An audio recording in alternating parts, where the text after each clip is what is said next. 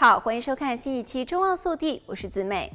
南加州有不少居民都可能收到了一些神秘包裹的经验，譬如有人接连的收到了四条项链，或者是收到无线耳机，但是这些商品并非自己下单订购。案件有可能涉及到刷单骗局，与几年前收到大量的神秘种子案件极为相似。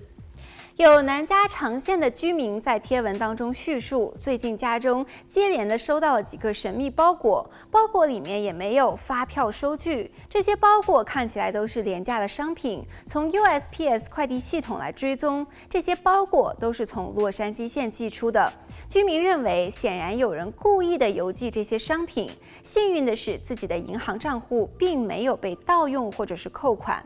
同一时段呈现的其他居民也表示，他们也收到了并非自己订购的神秘包裹。有一位居民指出，收到两个廉价的 AirPods 蓝牙无线耳机的仿制品，价格大约是七元。因为显示包裹来自于亚马逊平台，居民马上致电联络了亚马逊的客服，得到的回复是可以保留这些商品，无需退还。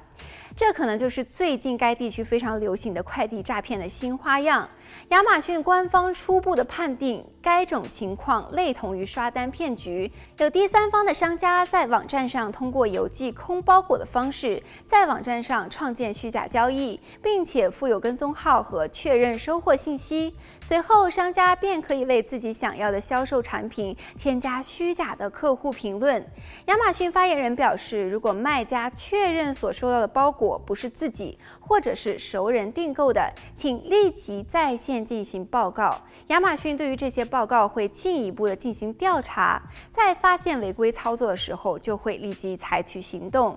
有相关人士提醒，收到未订购包裹的买家，他们的个人信息有可能已经被泄露，最好尽快的更改在线账户的密码，并且密切的关注信用卡账单和信用报告。